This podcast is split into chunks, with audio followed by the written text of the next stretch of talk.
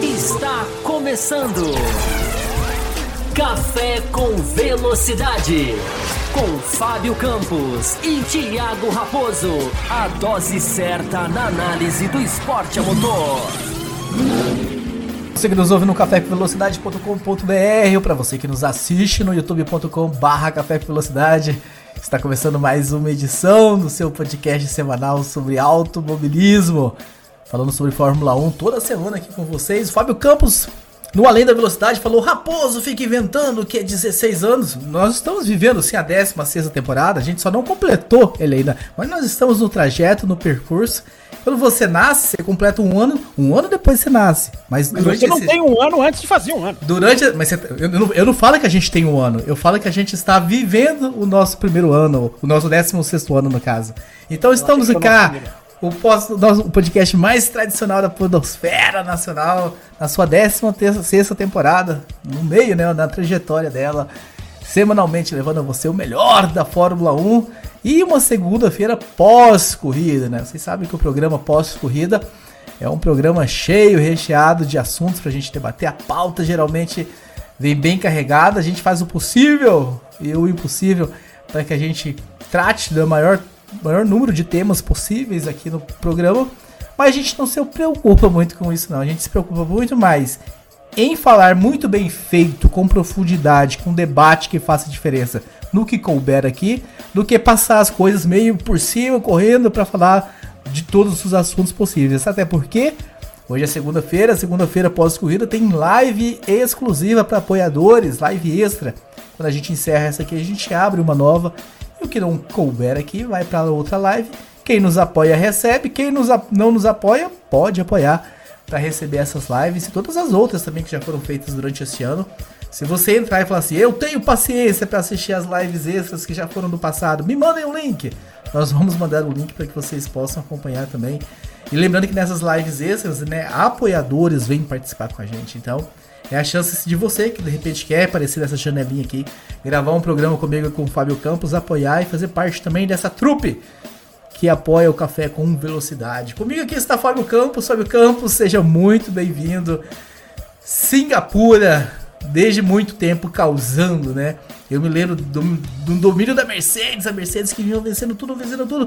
Chegava em Singapura e a Ferrari vencia, e outra equipe vencia, acabava surpreendendo eles. E agora a Red Bull que veio nesse domínio, quebra de recorde, de sequência, chega em Singapura e a Ferrari vai lá e vence, quebra essa sequência.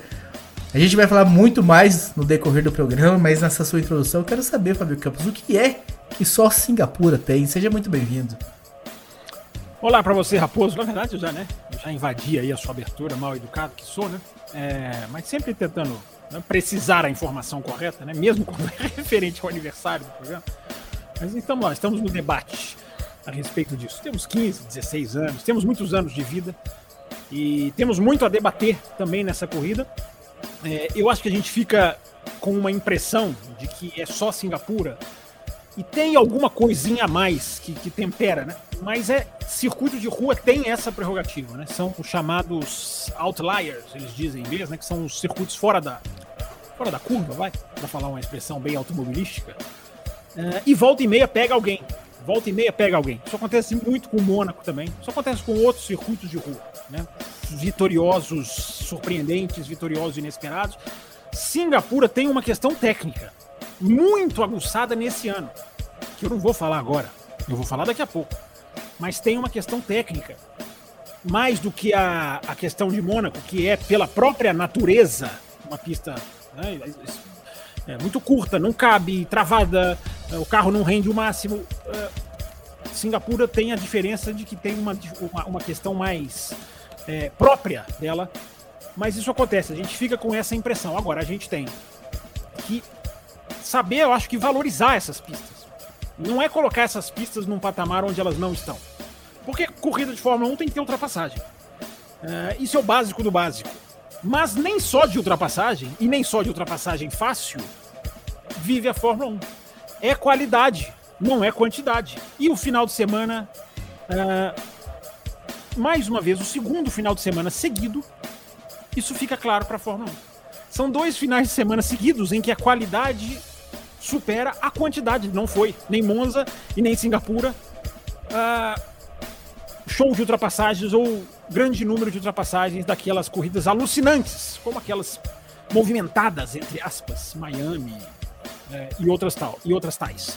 É, qualidade faz a diferença. Mais uma vez a lição é dada para a Fórmula 1. Dessa vez por outro tipo de, é, de linhas. Né? Se as linhas eram umas em Mônaco, nenhuma delas são tortas, mas se as linhas eram umas em, em Monza, desculpa, é, em Singapura eram outras. Mas, mais uma vez, a lição é dada nós temos que valorizar esse tipo de pista, Raposo. Não, eu sempre digo, a Singapura não entraria na Fórmula 1 de hoje, por não ter muitos pontos de ultrapassagem. Aliás, eu tenho que dar o braço a torcer nas mudanças do traçado. Depois eu falo isso, parece o além.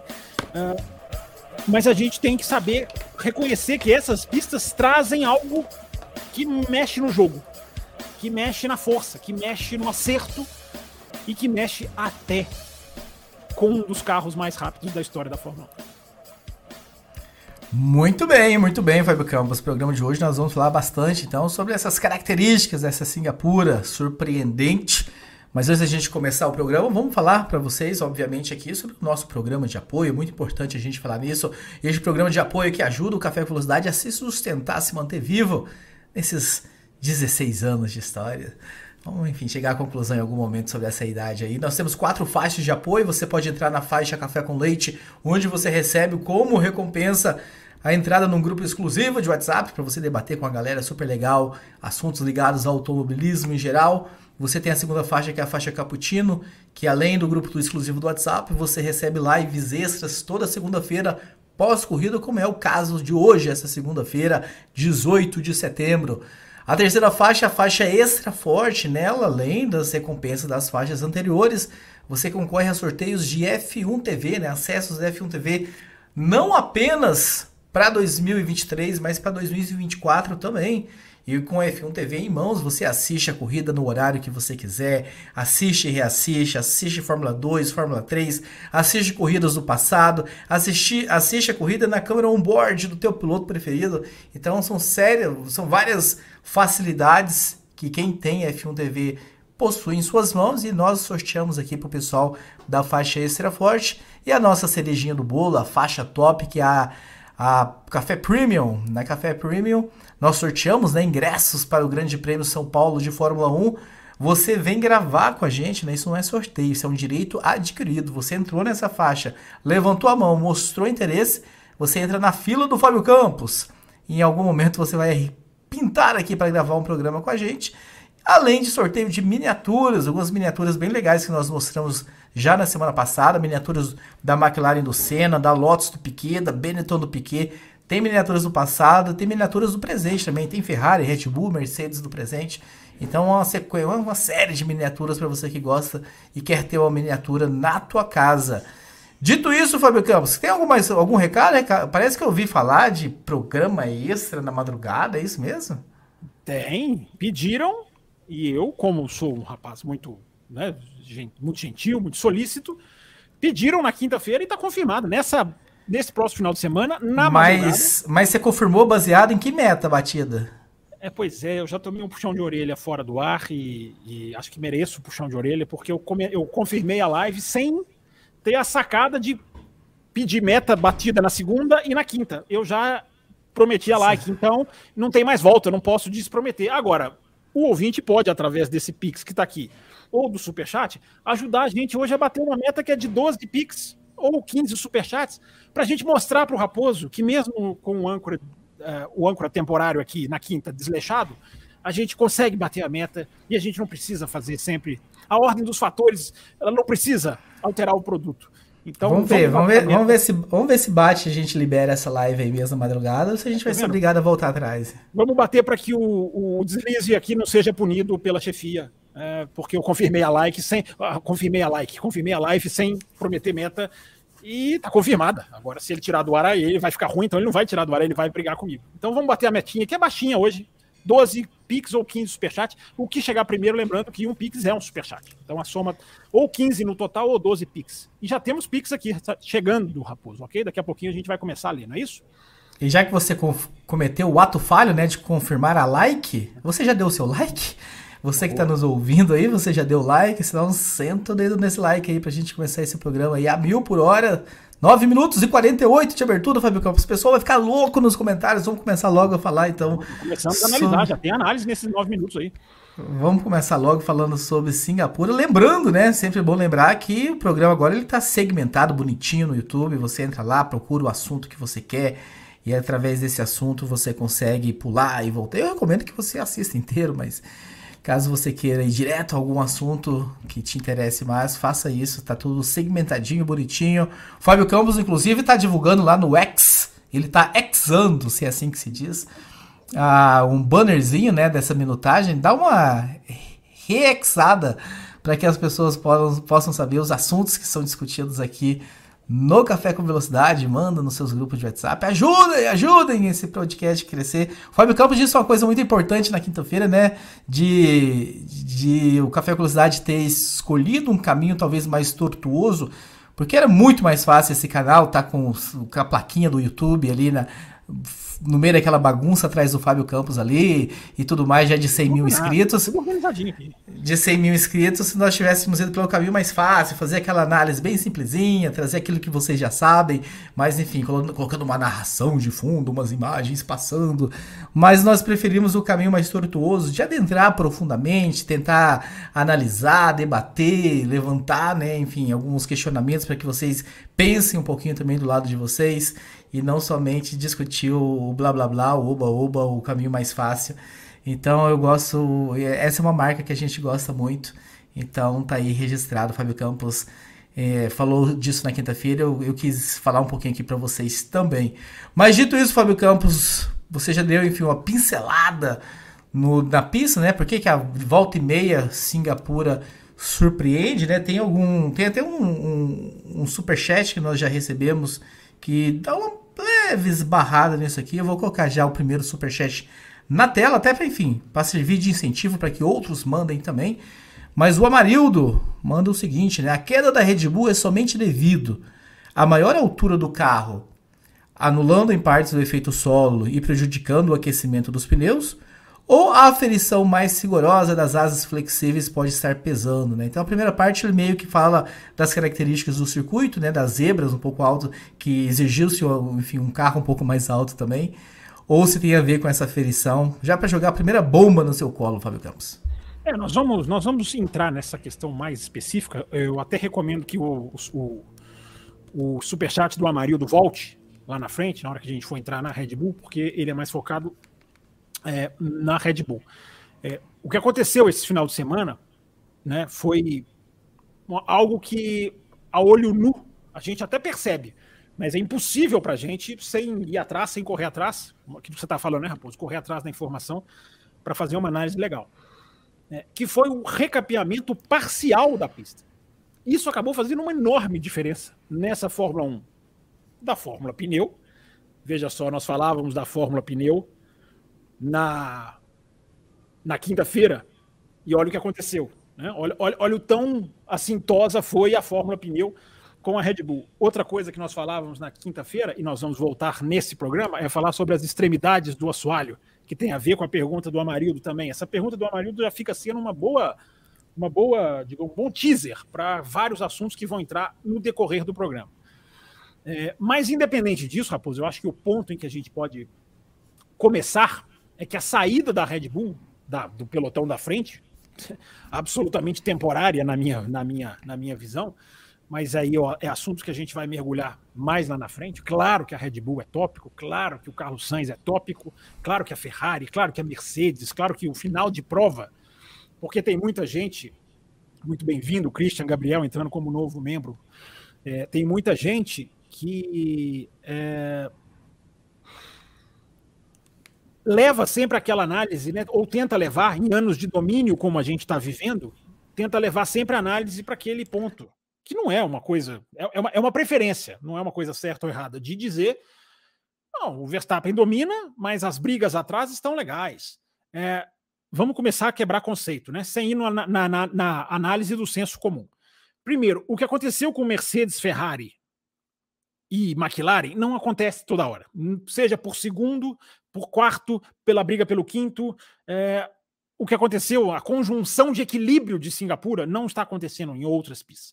Elas estão equilibradas num rodízio. Há um rodízio atrás da Red Bull. O que aconteceu em Singapura não acontece toda a corrida, como eu estou vendo muita gente falando, tá vendo? O pelotão de trás é maravilhoso. O pelotão de trás é nota 10. Mas o que aconteceu em Singapura é além disso. É um além do 10, é o 11, é o 12, é o 13, é uma nota acima disso. E uma coisa sobre a qual eu já tuitei hoje a respeito, Raposo. Eu já xei. Eu gostei do seu. Você inventou o xar, né? é, tem muita gente chamando de cheater. é, a mistura do e cheater é uma coisa meio, digamos assim, não muito elegante em inglês. É uma mistura de palavras que não, não é muito, muito conveniente, não. Mas, enfim, tem muita gente dizendo, né, é, Raposo, que essa questão da, da olhar para as brigas do meio do pelotão é o que a gente tem que fazer em domínio da Red Bull. Para mim, reforça o que eu falei aqui após Silverstone. Nada é igual uma briga pelo primeiro lugar. Não tem nada que se assemelha.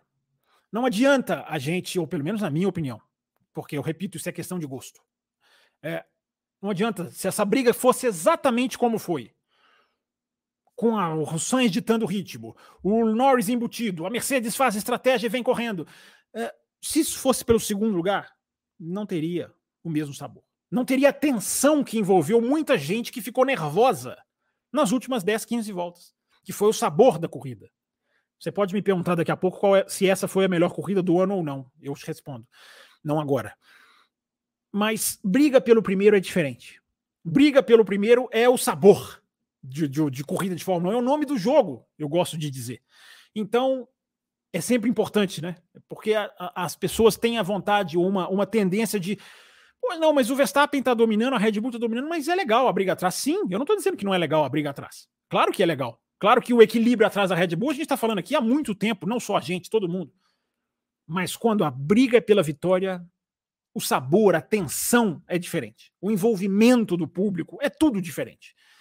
Então, reforça o que Silverstone já havia rascunhado. Por que, eu estou falando de Silverstone? Porque eu citei aqui em Silverstone as quatro primeiras voltas, o sabor da arquibancada, o grito da arquibancada naquelas quatro primeiras voltas que o Norris liderou e era uma miragem. Em Singapura não era uma miragem. Em Singapura todo mundo já foi para o domingo sabendo que, apesar da chance da Red Bull ganhar, e eu quase tuitei, isso eu não tuitei, Raposo, mas eu quase tuitei, que se o Max Verstappen ganha essa corrida domingo, a FIA deveria emitir uma diretiva esportiva ignorar a tabela de pontos, parar a cerimônia do pódio e dar ao Verstappen o tricampeonato mundial, o troféu de tricampeão do mundo.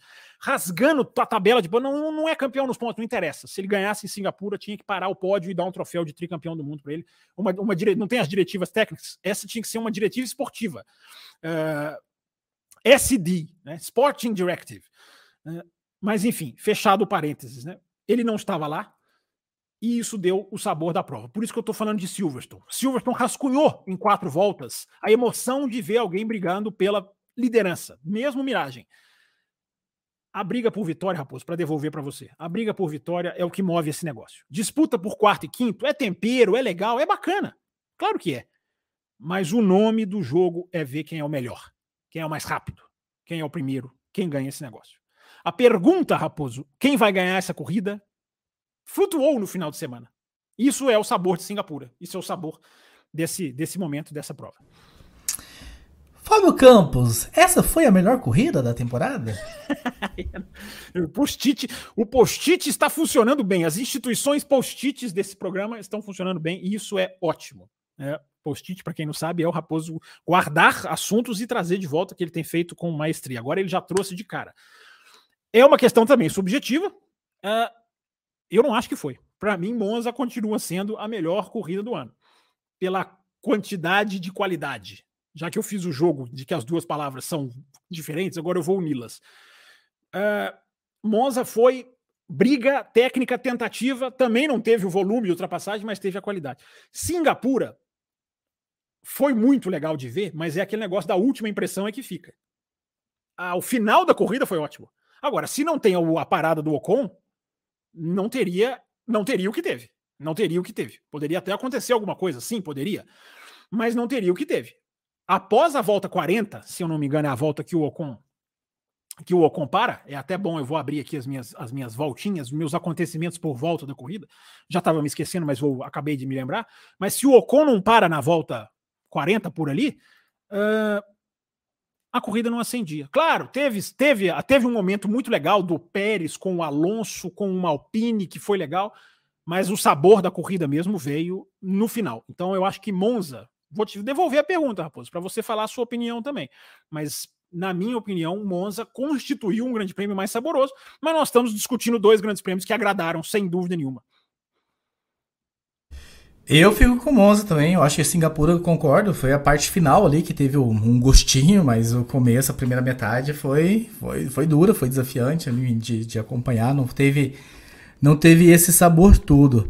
Mas saindo de Singapura, Fábio Campos, e eu, quero falar mais uma, eu quero falar mais uma coisinha sobre. Posso? Fala, você pode tudo aqui, Fábio Campos. Porque essa questão da pauta segmentada, da, da, da, da timeline segmentada, ela é. É ruim ficar pulando é, e voltando, né? É, ruim, é um horror ficar falando e voltando, é péssimo.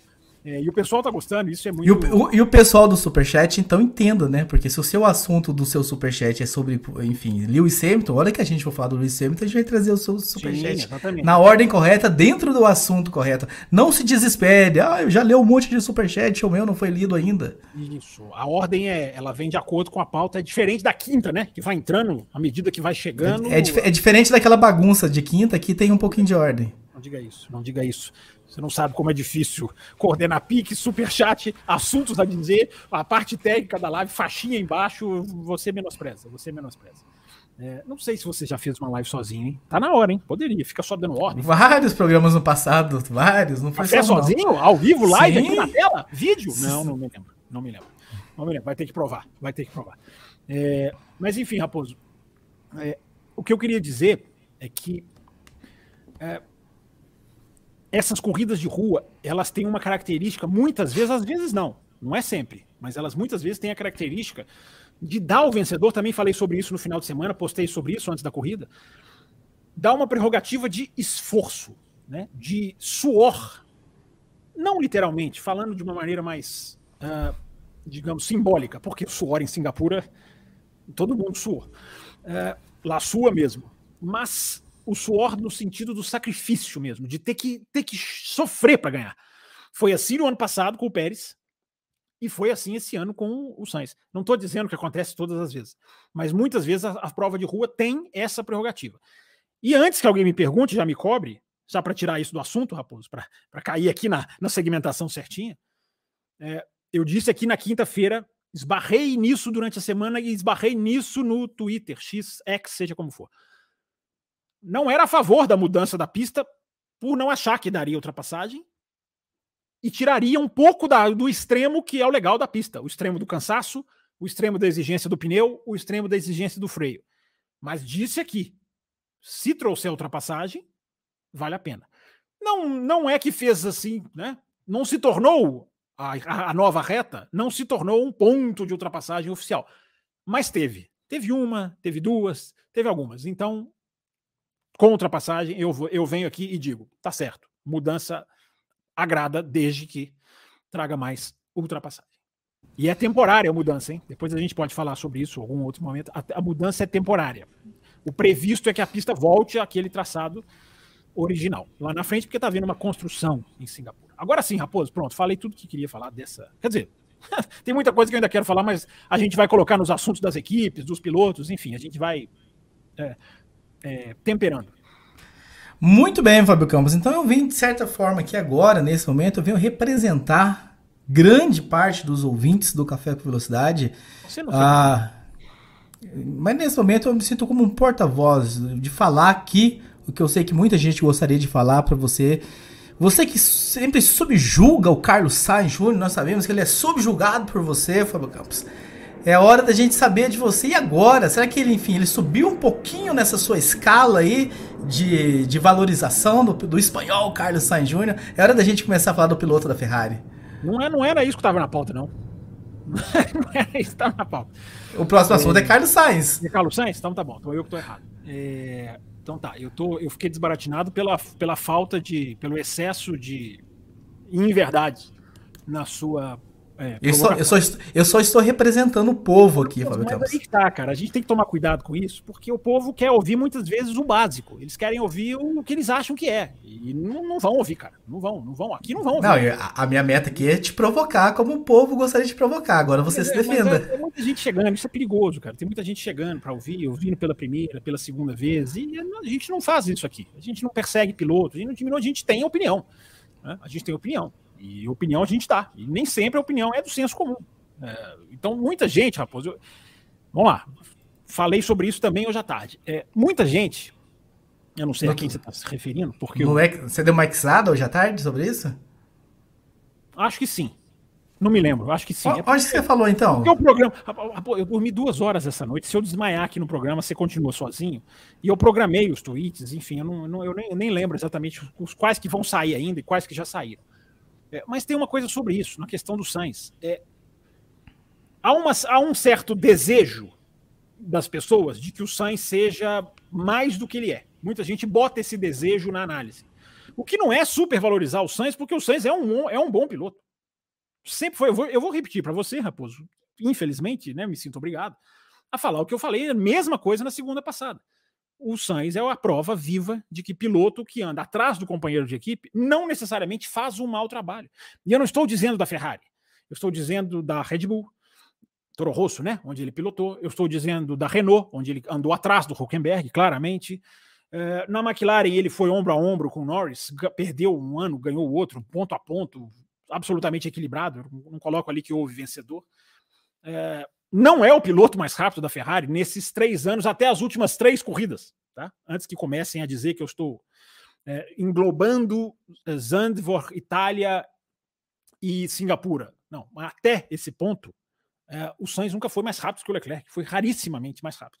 Então, Raposo, as pessoas confundem isso com sei lá o quê porque elas querem ouvir, porque a simpatia pelo Sainz, porque eu já falei, as pessoas no Brasil, elas têm uma, uma, uma um, um certa precipitação em julgar o Leclerc, e diminuir o Leclerc, que não condiz com o que o Leclerc é na Fórmula 1 atual. Não condiz com o, o valor que o Leclerc tem. Não tem no Brasil. Dane-se dane o Brasil. As pessoas analisam como elas quiserem. É subjetivo. Então, Raposo, para a gente começar a falar do Sainz, a gente tem muita coisa para falar do Sainz, muita coisa. Então, já que ele é o primeiro assunto, eu achei que ele não fosse, não, mas já que ele é o primeiro assunto na pauta. É... Olha, na, na, pauta que eu recebi do chefe aqui, tá lá, falar de Singapura, não, eu, eu, segundo eu, o Carlos Sainz. Eu tô maluco aqui, até cinco minutos antes do programa aqui, eu não sabia nem que hora era. É... Mas vamos lá, vamos falar. Temos muita coisa a falar do Sainz. Deve ter superchat do Sainz, deve ter Pix também do Sainz. Eu vou até atualizar os Pix aqui, porque já já tô comendo mosca aqui hoje. É... A vitória do Sainz é inquestionavelmente brilhante. Se você me permite, a gente já até já, já jogam aqui o Joel Evangelista. Sei que é a opinião do Fábio Campos sobre o Suns e também concordo que o Leclerc é mais rápido. É mas será que, é, mas será que a constância, mais sangue frio, mais inteligência tática do Suns não deixa um degrau acima do Leclerc? Conceitualmente, Joel, é uma ótima pergunta sua.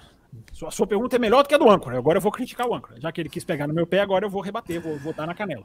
É, é simplesmente a questão de quem é mais rápido ou não. Ser mais rápido, às vezes, não faz um piloto, o, o digamos assim, a estrela principal de uma equipe, embora o Leclerc seja, inquestionavelmente. Até, o piloto mais rápido, às vezes, nem é o campeão do mundo. Aconteceu em 2005, aconteceu em 2016. É, o, o, piloto que era o mais rápido na pista não ganhou o campeonato, por motivos diferentes, cada um desses dois campeonatos que eu citei. Acontece.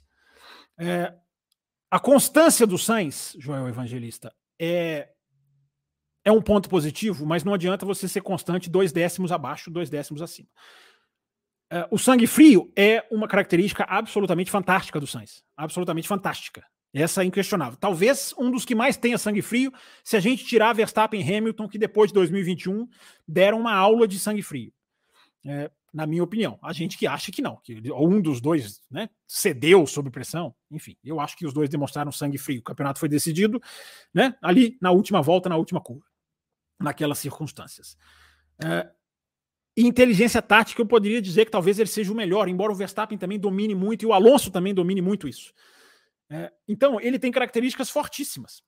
Fortíssimas o Sainz tem. O Sainz é um ótimo piloto, só que, agora vou esbarrar na provocação do Raposo. As pessoas que analisam com torcida, ou que, ou que incondicionalmente querem que ele seja mais rápido do que o Leclerc, é, talvez não estejam enxergando que o Sainz está vivendo o melhor momento dele na Fórmula 1 agora.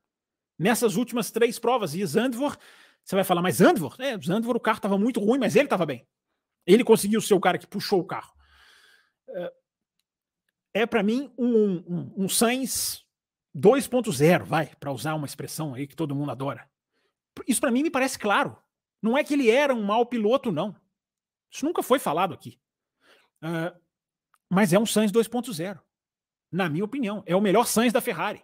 É o melhor Sainz da Fórmula 1. Se a gente pegar McLaren, Renault, uh, Toro Rosso, isso para mim me parece muito claro. Agora, quem vem já com essa prerrogativa de ah, lá você falava, está linearizando o Sainz, como se ele fosse a mesma coisa antes. Não é. O Sainz conseguiu o primeiro pódio em Monza. Ele não tinha pódio, o, Leclerc, o, o, o Norris já tem três. Uh, então há um, há um up, upgrade, vai. Queria fugir do inglês necessário, mas up já é, né? Então já, já, já caí. Já caí na vala comum. É, Supremo é a palavra que eu, eu defino o Carlos Sainz nesse final de semana. Supremo. Agora. Agora. Para começar a pegar a frase muito bem colocada do Joel Evangelista tirou na hora que eu falei. Mas estava aqui na tela. Enfim. É... Mas eu quero colocar do Romero Carvalho, que é sobre o mesmo assunto, né? A frieza do Sainz para controlar o fim da corrida foi impressionante. Cerebral, corajoso e confiante de que o Norris não, não seria ultrapassado. Foi uma aula. Foi uma aula, inclusive está na tá no título, né, dessa live, a palavra aula, porque ele deu uma aula. Só que, gente, vamos lá. É, quem quiser entrar na empolgação, que entre. Eu não estou aqui para ditar o que cada um acha de cada piloto, de cada acontecimento. É, o Sainz, claramente, isso acontece também com o Russell. Voltou das férias com uma situação diferente. O próprio Sainz disse, aí começa o elogio, né? Ou recomeça, ou continua o elogio ao Sainz. O Sainz disse, e ele não ia mentir quanto a isso, que nas férias da Fórmula 1, sentou com os engenheiros, fez reunião nas férias, para melhorar a situação dele técnica no final de semana. Ele até fala que o tema do, da reunião que ele fez é assim: por que, que a gente vai bem numa hora aqui, na outra hora a gente vai bem no sábado, outra hora a gente vai bem no. O que, que a gente precisa para colocar tudo junto? Aquela expressão em inglês, né? Pull it together. É, o que, que a gente precisa para arredondar? Acho que é a melhor tradução. O final de semana. Então o cara reuniu com os engenheiros dele nas férias. Agora, uh, isso aconteceu com o Russell também. O Russell voltou das férias depois eu vou falar, quando a gente chegar na Mercedes, eu vou falar dessa, desse ioiô de performance da Mercedes, que é muito legal, que acontece quando uma equipe tem bons pilotos. Hoje, quem for um pouquinho mais, é, digamos assim, afoito, já está se perguntando se a melhor dupla da Fórmula 1 não é a da Ferrari ao invés da Mercedes, que era meio que um consenso. Para mim, ainda continua sendo a da Mercedes. Mas a, o jogo vai virando. Nada é fixo e definitivo, gente. Nada é fixo e definitivo. Por isso que não tem essa de, nossa, o, o pensamento do campus é esse. Eu analiso. E a minha análise é a seguinte: o Sainz melhorou, melhorou em qualifying. É, o, é, é, é, quase que o segredo da melhora do Sainz. Embora, vamos lá, né? O Leclerc vinha um décimo acima até a última chicane. E ele perdeu na última chicane, o que não é tirar o mérito do Sainz. O Sainz fez a volta rápida sem o que o pneu mergulhasse como o do Leclerc mergulhou. É mérito do Sainz. Mas você vê como a velocidade está ali. São 79 milésimos de diferença entre os dois um elogio à pista de Singapura, que eu esqueci de fazer na abertura e faço agora, por dois anos seguidos, 2022 e 2023, o qualifying coloca três pilotos com menos de um décimo de diferença entre eles. Dois pilotos com menos de um décimo de diferença. Ou seja, entre o zero, de, abaixo do 0,1 entram três pilotos. Isso foi assim em 2022, foi assim de novo em 2023. Feito, feito esse parênteses. Então, o Sainz é, andando muito rápido em qualifying, e aí ele traz a consistência que ele tem mais para frente do pelotão e consegue manter. Agora, são duas corridas, e eu acho isso importantíssimo, gente. Para quem quiser analisar sem misturar a torcida. Só para quem quiser análise. Pode discordar, não tem problema nenhum. As duas corridas em que o Sainz se deu muito bem são corridas em que você olha mais para o retrovisor do que busca velocidade no cronômetro. O segredo das duas corridas, isso, isso eu tuitei sobre isso mesmo. O segredo das duas corridas de Monza e de Singapura é administrar quem estava atrás. e não forçar quem estava na frente. Eu não estou tirando mérito do Sainz, para deixar bem claro aos mais assintosos. Ele soube jogar esse jogo melhor do que qualquer um dos pilotos dos outros 19 na Itália e melhor do que qualquer um dos 19 em Singapura. Ele executou isso melhor de tudo. Tanto que ele foi o piloto do dia em Monza, mesmo não ganhando, e eu aplaudo, concordo. É, e agora nem se fala. E agora nem se fala, porque aí nós vamos entrar, ainda temos que entrar na corrida do Sainz. Nós vamos entrar no detalhe da corrida, de como ele fez, como ele trabalhou, como a Ferrari foi genial. A Ferrari foi genial e ele também foi genial. Cada um num ponto da corrida. Mas é isso, Raposo. O começo da análise é, é esse. É absolutamente fantástico, num tipo de corrida diferente. Para fechar, Raposo, para devolver para você, eu vou falar uma coisa só. Suzuka. Suzuka. Se ele for muito bem em Suzuka, aí realmente o jogo mais do que virou. Que o jogo virou, não é errado dizer. Porque ele supera, última coisa, prometo, Raposo, ele supera o Leclerc. Mais um elogio ao Sainz. Ele supera o Leclerc na especialidade do Leclerc, que é pista de rua. Pista de rua é especialidade do Leclerc. E ele vai lá e supera o Leclerc pela primeira vez numa pista de rua. Muito bem, vamos falar um pouquinho mais sobre a corrida, né? Enfim, depois de te jogar na fogueira com a provocação inicial, falar, enfim, sobre essa execução. Eu me saí bem, eu me saí bem. Ah, mas eu tava aqui só. Não é o meu pensamento, Fábio Carlos, mas eu tinha que representar aqui a voz do povo. Você, você, é tão bom de pensamento, de propor discussão. Quando você cede aos torcedores fanáticos, não tem problema nenhum ser torcedor. Mas quando você segue aos torcedores mais fanáticos, você, você escorrega, você escorrega na casca de banana. Mas Foi vamos o... falar, vamos falar da corrida dele, tem muita coisa para falar. Foi o Elton Leal que pediu para eu fazer essa pergunta aqui ah, em off. O né? Leal é um fanfarrão. Uh, mas enfim, sobre a execução. Um fã, Fábio Campos, da Fórmula 1, não tão fã, enfim, um que chegou, ligou a televisão ao acaso e, e, e, percebe de repente que o piloto está andando talvez dois segundos mais alto do que ele poderia estar tá andando.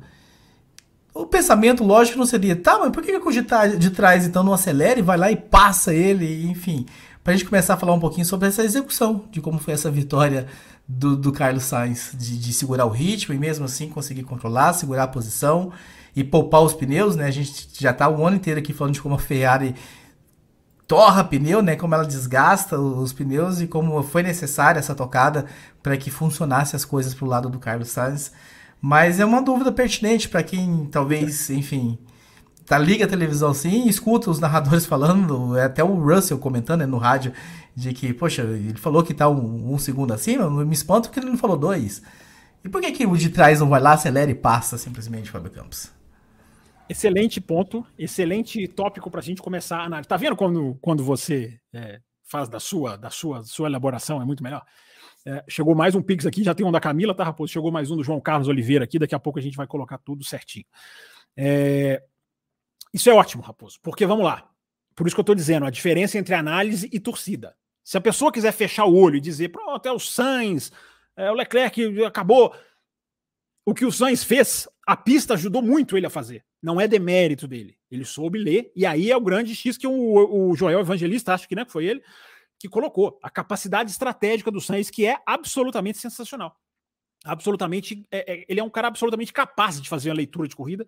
E ele já demonstrou isso em Mônaco no ano passado, em várias pistas. Ele ganhou na Inglaterra o ano passado pela leitura que ele fez de desobedecer a equipe. Então, a, a, a grande qualidade do Sainz, cara, mais do que o braço, mais do que o acelerador, mais do que, enfim, a, a capacidade de defender posição, que é altíssima, é, ele se torna um piloto diferente dos outros pela capacidade de pensar e agir e contra-agir. Agora, isso não faz um campeão do mundo. Só isso não faz. Isso é uma ótima característica para quem está lá na frente. Ótima. Se ele se tornar um postulante ao título, uh, ele tem um super trunfo na mão dele. Uh, mas só esse, esse, trunfo não faz verão. Então, isso é análise, gente. Você pode discordar, cada um pode discordar, não é para concordar, mas é a análise que eu faço. É... Então, Raposo, continuando, é, o que que a, por que, que eu estou dizendo isso? Porque a pista, existe uma coisa que foi fundamental nessa corrida, que é o tal delta. O tal delta da pista. O que, que é o delta da pista? É, a pista, os, os computadores preveem, ou as estimativas preveem, nem sempre é exato, nem sempre é preciso, que uma pista X precisa de tantos mais segundos de um carro está acima do outro para conseguir passar. Por exemplo, é, numa pista como Bahrein, o cara tiver quatro décimos mais rápido, ele consegue passar. Isso, isso tudo cálculo dos computadores. E aí você tem um ranking das pistas. Singapura é a segunda pior. Eu imagino que a primeira seja Mônaco, se é que Mônaco entra no cálculo pela estreiteza. É a segunda em que você precisa de mais diferença de tempo para passar. Resumindo, uh, dois segundos, Raposo, é a estimativa de Singapura para um carro conseguir passar o outro. O carro que é dois segundos mais rápido, ele passa. Ele passa. Pode demorar um pouquinho aqui, mas ele, ele, ele, ele passa. Até aí, o cara começa a conseguir jogar com o controle do pelotão. Isso só é possível em pouquíssimas pistas. Singapura é uma delas. Qual o segredo do Sainz? Você entregou já. Você já deu o segredo do Sainz. Ganhar andando o menos rápido possível. Por isso que eu fiz a análise na pergunta anterior, né, falando que o olhar no retrovisor era mais importante do que acelerar. Como em Monza foi, no caso do Sainz. É, Monza foi mais técnica de defesa de posição, por isso, repito, para mim foi mais bonito. É, mas Singapura teve esse mérito. O que, que estava acontecendo, senhor Thiago Raposo, com o Sainz no começo da prova? E aí entra até muita informação de que o Leclerc largou para ajudá-lo. Essa eu questiono, hein? Mas tem muita gente dizendo que o Leclerc largou para ajudar o Sainz. Tem acho, que, acho, que a, acho que a escolha de pneu do Leclerc leva é. a gente talvez a, a tender a acreditar, né? Sim, é isso que eu ia dizer agora. Tem informação vinda da pista de Singapura a, Sky Sports fez uma cobertura muito legal esse final de semana, para quem tiver a oportunidade de ver, mesmo depois da corrida já tendo passado, tá chegando o pique, já já eu confirmo quem é. é uma, uma, uma, uma, uma, uma, um volume de informação sensacional. Sobre a Red Bull, eu tenho, eu tava cinco, cinco minutos antes do canal, do programa começar, eu estava aqui pegando informação da Red Bull, para ter uma ideia. E essa informação veio, Raposo, de que a escolha do pneu vermelho foi sugestão do próprio Leclerc me dá um pneu pior, que eu largo. Uma coisa que o café tem falado muito, ó, o pneu vermelho larga melhor, é básico, né? Mas muita gente eh, não se atentou. O pneu vermelho larga muito melhor do que o amarelo, que larga muito melhor do que o branco. Por quê? Porque a questão aderência, aderência é fórmula pneu. Esses primeiros metros são fundamentais do pneu que tem mais capacidade de aderência contra o que não tem. Então, a estratégia ali estava perfeita. É, eu largo com o pneu vermelho, teria dito o próprio Leclerc. Alguém disse, claro. Uh, pula para a segunda posição, já pega o lado mais limpo da pista. É, é quase garantido. E fica ali escoltando. Tem várias frases do Leclerc nas entrevistas pós-corrida em que ele diz o seguinte: É, eu tô chateado porque no sábado eu perdi. Eu, eu, no sábado eu perdi a chance de ganhar o Grande Prêmio. Ele pode estar tá falando mais ou menos como o Hamilton, né? Se fizesse um qualify melhor, é o básico, né? Qualifica melhor, larga melhor, corre melhor. Mas muito, muitas das vezes ele falou frases mais ou menos como é, a posição que eu estava era essa, porque a posição, é, digamos assim, é, pré-acordada. É, então tem muita gente falando, Raposo, tem muita informação vindo da pista de que a Ferrari, dessa vez, ela simplesmente decidiu, olha, não, nós vamos correr para um piloto só. E aí tem várias coisinhas que vão se encaixando nessa análise. Que vamos lá, vamos lá elas. É, Largam os dois. Leclerc pula para segundo. O Sainz vai segurando o ritmo da prova. Gente, o Sainz foi segurando o ritmo da prova de uma maneira em que ele virava o, o mesmo tempo do Sargent em algumas voltas. Ele virava o mesmo tempo do Sargent. Por que, que o Sainz fez isso? Por quê? O Raposo já deu uma deixa muito bem colocada para evitar o desgaste de pneu que a Ferrari ainda não resolveu. Gente, Suzuka vai trazer o que há de pior na Ferrari. Se a Ferrari for bem em Suzuka, é, aí você pode falar que é outro carro, a equipe andou, o Vasser, aí você pode mudar a análise da Ferrari, se for bem Suzuka. Porque Suzuka vai trazer para a Ferrari o que ela tem de pior, que é a instabilidade em curvas de raio longo, em curvas de alta, em pista de downforce. Mas daqui a pouco a gente vai chegar lá. Uh, vamos voltar aqui para Singapura para a corrida do Sainz. Com o desgaste não resolvido, o Raposo deu a deixa. Uh, seguro o pelotão, dá para jogar com o Delta, foi a pergunta do Raposo. Se o Delta de dois segundos para passar, se eu ando aqui um segundo mais lento, um segundo e meio, 1,8, uma volta que eu dou uma tração melhor, eu seguro até os mesmos dois segundos. E o pelotão vai. O que, que acontece com o pelotão? Ele fica todo encaixotado. Com o pelotão todo encaixotado, ninguém tem a oportunidade de fazer undercut. Porque era a grande chance da Ferrari perder a corrida. A Mercedes apostou nisso ao guardar o pneu médio. A, a chance da Ferrari perder a corrida era no undercut. Então, quando você comprime o pelotão, ninguém tem como fazer undercut. O pessoal da Sky Sports ficou, o David Croft e o Martin Brando, eles ficavam voltas e voltas falando assim: se o Sainz parar, ele volta agora em 17. Se o Sainz parar, ele volta em 15. Olha o nível de compactação do pelotão. O Sainz, então você imagina se um. Como que um Leclerc. Um, um, Leclerc, um Leclerc não ia tentar, ao que, ao que tudo indica, né? Mas como que o Norris ia tentar alguma coisa? Como que o Russell ia tentar uma coisa? O Russell foi uma, o carro. Para mim, o Russell foi o carro mais rápido do domingo. Sem dúvida nenhuma. Até antes da, da, das paradas. Claro que depois do pneu, o pneu amarelo vem. Ele vem mais rápido. É, mas então é isso, Raposo. A arte de segurar, que evitou o desgaste de pneus e evitou a possibilidade de um undercut. E ainda foram beneficiados pelo safety car do, do, do, do Sargent. Né? A batida que quebra a asa na, na, na, volta 20. Porque todo mundo foi ao mesmo tempo. Quando todo mundo vai ao mesmo tempo, e ainda com o Leclerc, por isso que a teoria, a informação, não vou dizer teoria, a informação de alguns, de que o Leclerc largou para ser escudeiro, né? podemos discutir isso depois, é, ela, ela, ela vai se desenhando mesmo, né? Porque o Leclerc ele freia muito o pelotão ali, ele, né? Para evitar lá o double stack, né? A parada dupla, ele fica bem para trás. Os caras ficam sempre, ficam, mas ele coloca a corrida dele ali em risco.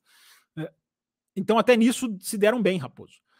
Agora isso foi planejado pela Ferrari, isso foi estudado pela Ferrari. Vamos segurar o pelotão para evitar o undercut. E, o, e, o, e o, o safety car veio e ajudou. O que não estava programado pela Ferrari, Raposo, é dar o, é o DRS para o Norris no final. Isso não estava programado pela Ferrari. Isso foi do Sainz. E aí vem um, um dos méritos dele. Ele decide. Ele fala: eu vou dar o DRS para o Sainz, pro, pro, desculpa, para o Norris. Se eu falei Sainz, né, o Sainz deu o DRS para o Norris. Freou a ponto de dar ao Norris o DRS. Porque ele não tinha. Ele não teria como se defender. O Leclerc foi presa fácil.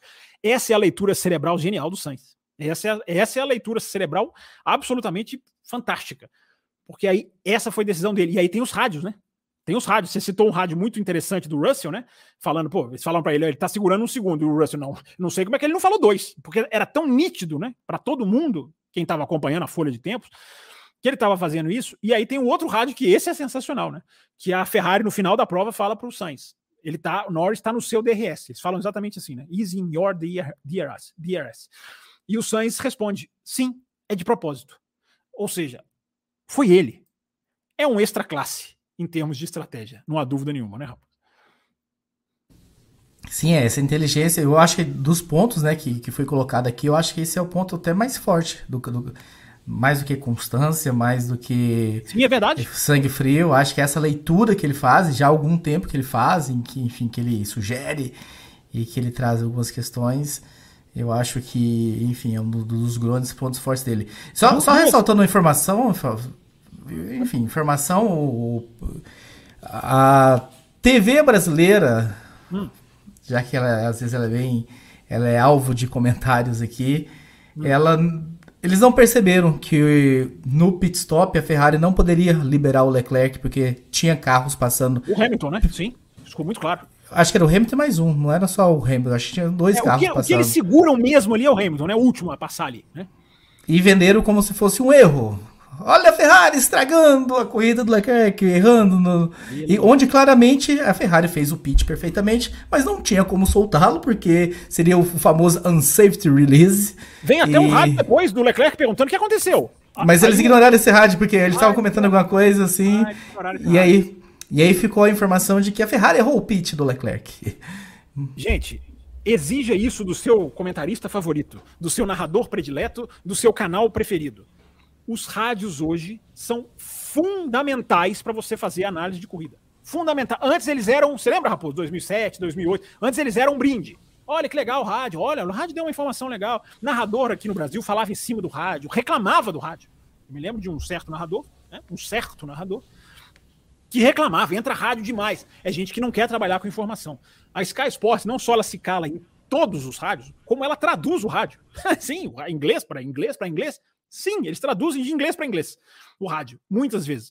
É, então, Raposo, tem um rádio nessa corrida, já que você falou, que é vital para isso que nós estamos falando. Me surpreende que tenham ignorado, que é um rádio do Sainz que ele fala assim: eu podia andar nesse ritmo o, o dia inteiro. É, Eu, eu até anotei essa frase. I could run. Uh...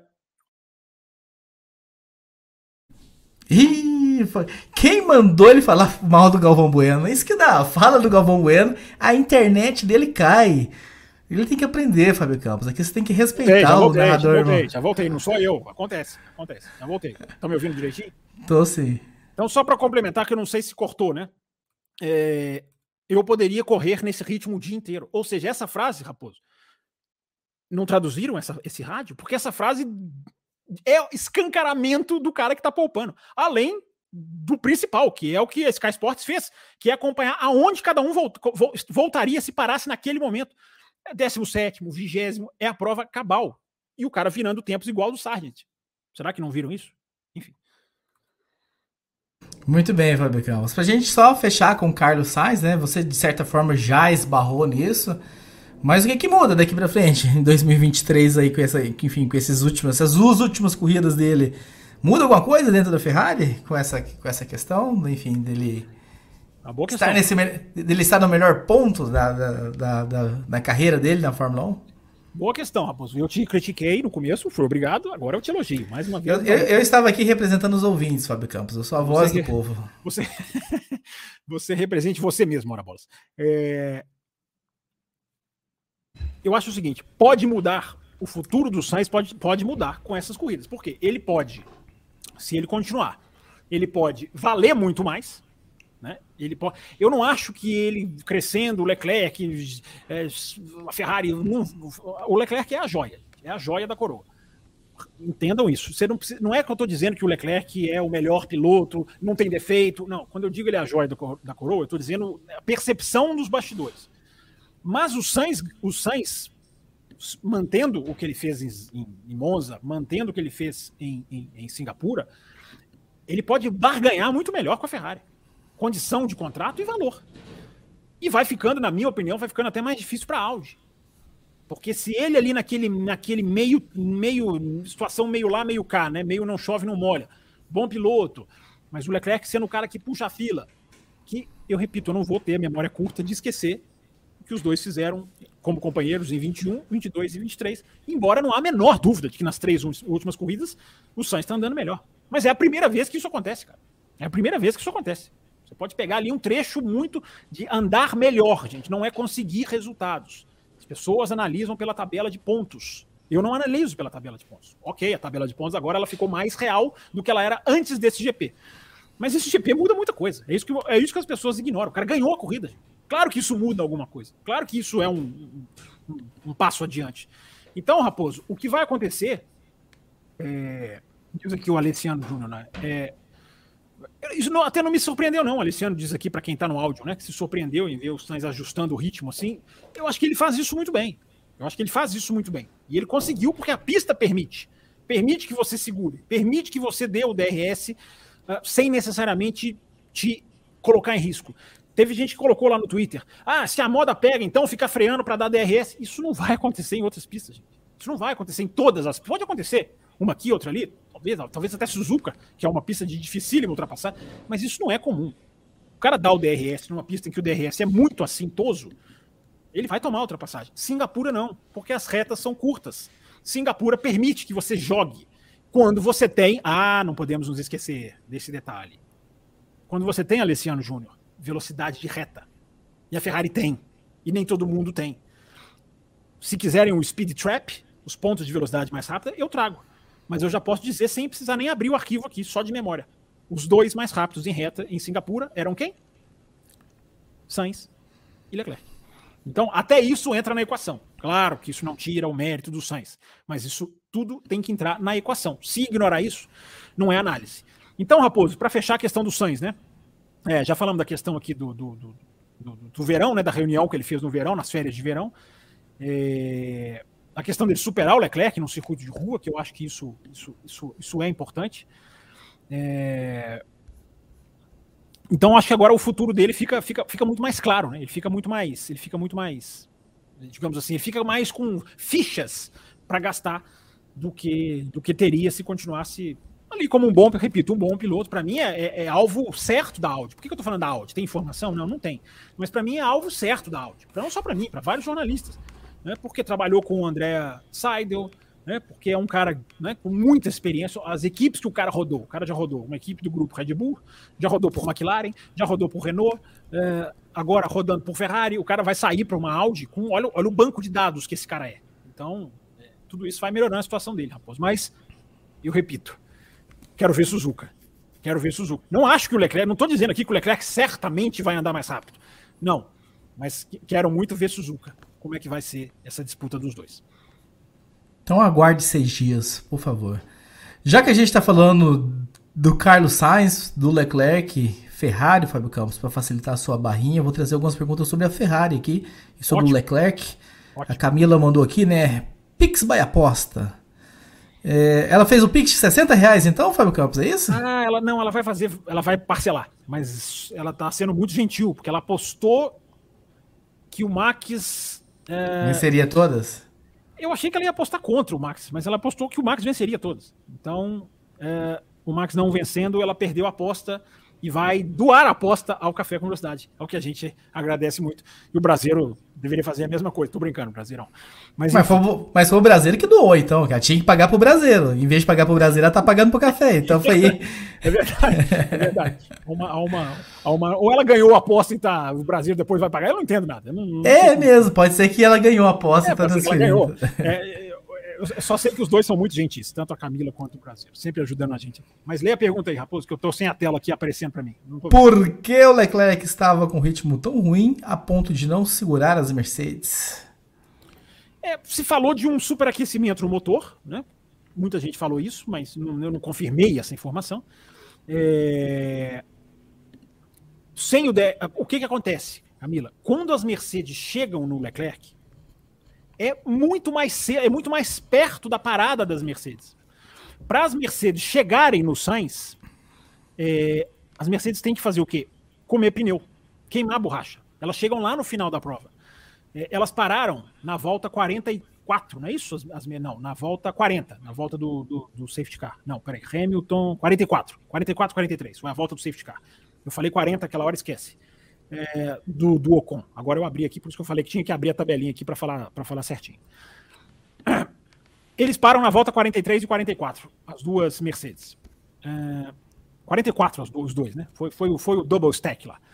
E aí eles pegam o Leclerc muito perto, de, muito uh, pouco tempo após essa parada, com uma condição muito melhor.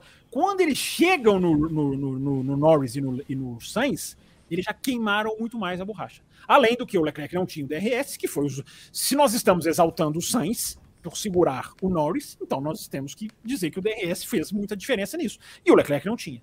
Então, acho que foi essa essa essa foi a, a, a grande diferença, na minha opinião.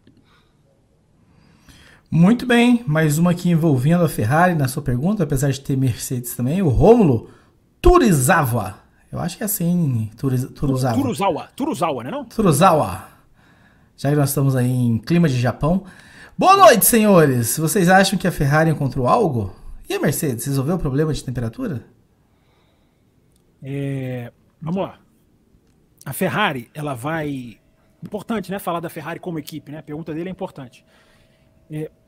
E a gente já transiciona para Mercedes na sequência, encerrando o assunto Ferrari e começando o assunto não. Mercedes. Você está lá no final da pauta, isso eu me lembro bem. É, mas você que manda, você que é o chefe. É, Turuzawa, deixa eu te dizer, eu repeti o que eu falei, não sei se você às vezes você chegou no meio da live. Eu acho que Suzuka vai trazer o grande. É porque, vamos lá, qual que é o nosso erro? Erro que até eu cometi. A gente viu a Ferrari andar mal no circuito de muito downforce, que é Zandvoort, e desenhou que ela andaria mal num circuito de muito downforce, que é Singapura. Mas é uma generalização muito grande, porque Zandvoort e Singapura são de muito downforce, mas são circuitos muito diferentes. Zandvoort tem curvas. Olha, olha eu lembrando de Suzuka aí, ó. Por que, que eu estou falando de Suzuka? Porque Zandvoort tem curvas longas, largas, é, de raio maior. Singapura não tem. Isso é um dos pontos que pegou a Red Bull, tá, gente? Eu vou falar, a gente, a gente vai falar, claro, muito sobre a Red Bull. É, é diferente Zandvoort de, de, de Singapura. Singapura parece mais com o quê? com, a, com o Azerbaijão, onde a Ferrari foi bem. É a curva de 90 graus. É a curva. Gente, tem uma coisa que eu aprendi esse final de semana, ouvindo engenheiros falarem, alguns em off, inclusive, para jornalistas, é a diferença da curva de 90 graus num carro para a curva normal de raio longo. Diferença que isso faz para um carro. Então, esses circuitos com curvas de 90 graus, 90 graus mesmo, uh, a Ferrari se dá bem neles. A Ferrari se deu bem no Azerbaijão, fez as duas poles, né? Da sprint e da corrida. A Ferrari fez uma ótima corrida no Canadá, que tem várias, né? Várias chicanes ali, né? Direita esquerda. Uh, ou esquerda direita, como queiram. Então é um circuito que, que tinha, tinha essa vantagem para a Ferrari. Agora, é um circuito de muito downforce. Então ficou essa. Eu achei que a Ferrari ia cair e não ponderei isso na análise. Se ela achou, não existe prova maior do que Suzuka. Porque Suzuka é curva de raio longo, é mudança de direção, é vento, é, é o que há de pior no carro da Ferrari. Então, vamos, Suzuka vai ser a prova, assim como Suzuka vai ser a prova cabal da Red Bull em algumas coisas, vai ser a prova cabal da Ferrari. Agora é importante falar sobre a Ferrari, porque pegando, puxando a pergunta dele. É, ao que parece, embora a gente não possa confirmar onde está exatamente a Ferrari, mas ao que parece uma coisa bem positiva, que a Ferrari parece ter freado a tendência de queda, que é uma marca da Ferrari de 2017 para cá se bobear. Sempre cair Faz um bom carro, cai. Faz um carro médio, cai. Faz um carro ruim, cai. A Ferrari parece, parece, atenção para a palavra, parece ter freado a tendência de queda. Parece ter se estabilizado. E a Ferrari conseguindo bons resultados e, e manobrando muito bem a estratégia, eu acho que isso também tem que ser lembrado, né, Raposo? As pessoas, né? Estratégia e Ferrari, as pessoas já estão prontas a atacar, e muitas vezes mere é merecido, mas dessa vez é o contrário.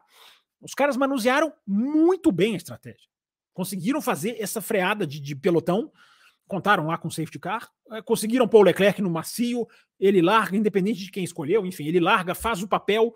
E tem uma coisa, Raposo, tem uma coisa que é muito interessante na análise, cara. Quando o Leclerc está o Leclerc tá seguindo o Sainz, tem um momento antes do safety car que ele começa a deixar o Sainz embora. Primeiro tem um rádio, olha os rádios, né? Olha os rádios.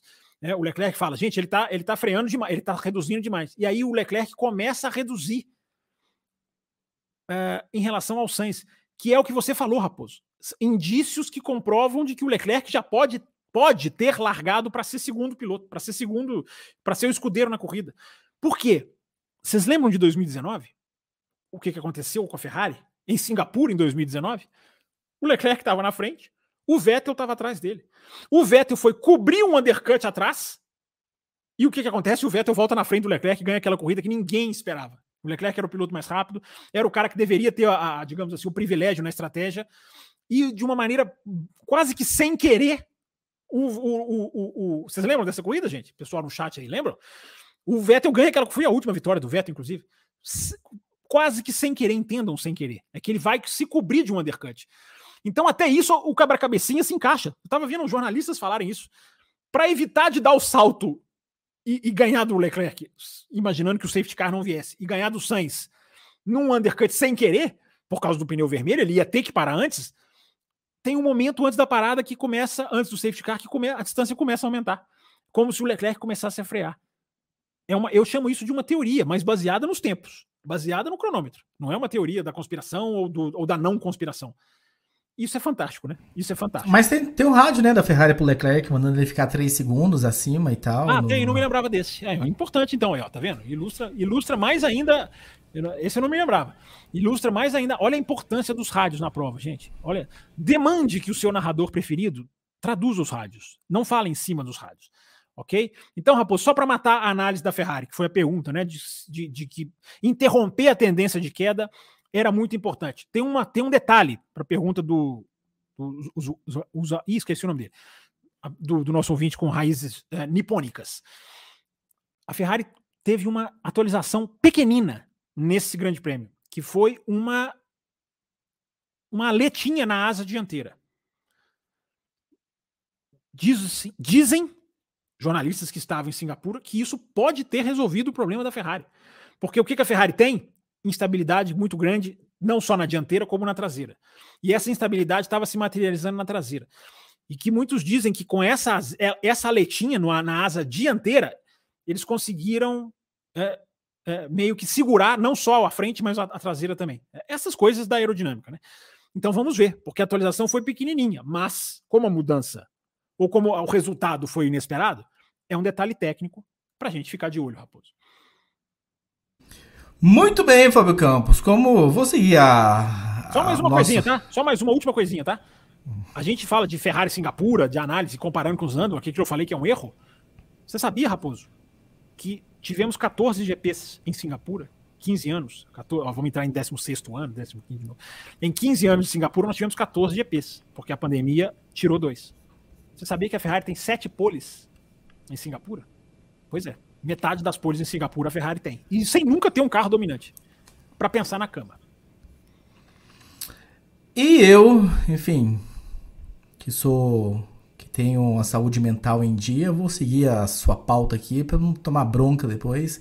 Vamos falar de Red Bull saúde, agora. Saúde mental em dia foi ótimo.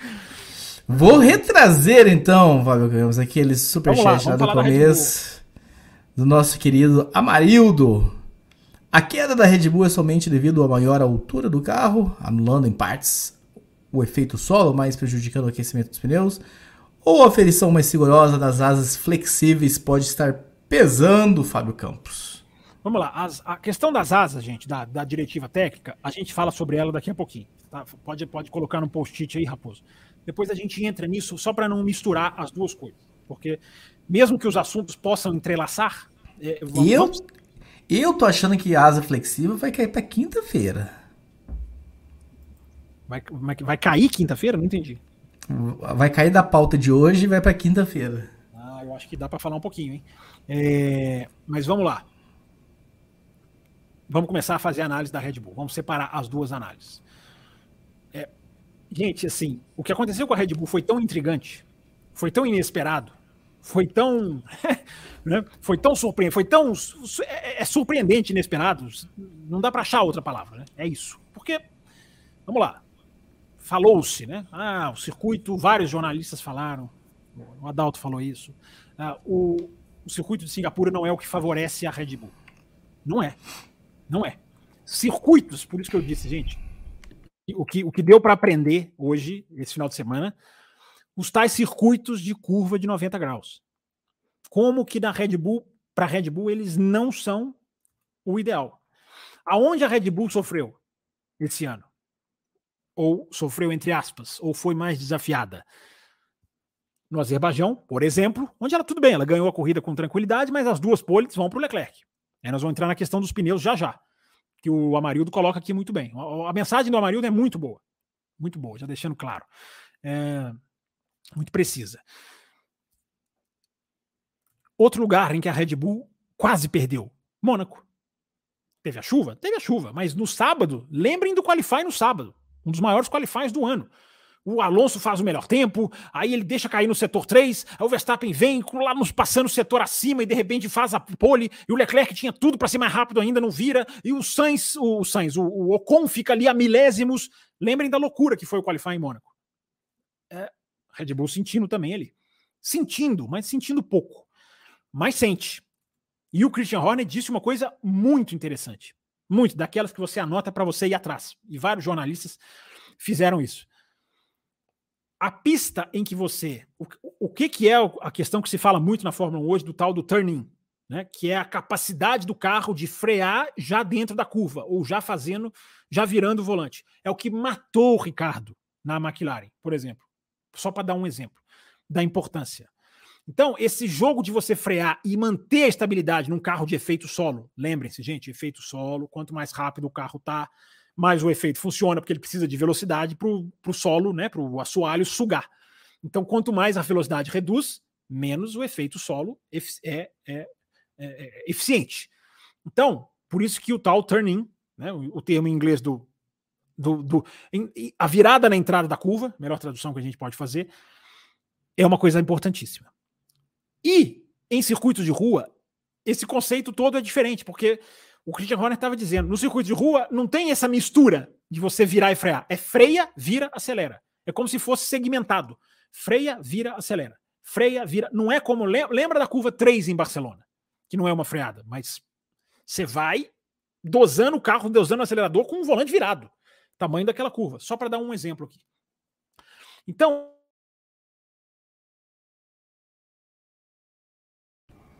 É, apoiem, apoiem o Café com Velocidade, porque essa internet do Fábio Campos precisa melhorar. De algum jeito, não é precisa é melhorar. Não é internet. Não é internet. É alguma coisa aqui no, no, no, no, no StreamYard. Tá me, tá me deslogando do StreamYard. É que você tá falando muito. Agora que bate 5 minutos de fala consecutiva, tá ele dá uma quebrada. Então eu vou, vou para manter a minha saúde psicológica, não, não ouvir mais. Saúde mental. Saúde mental, saúde psicológica também.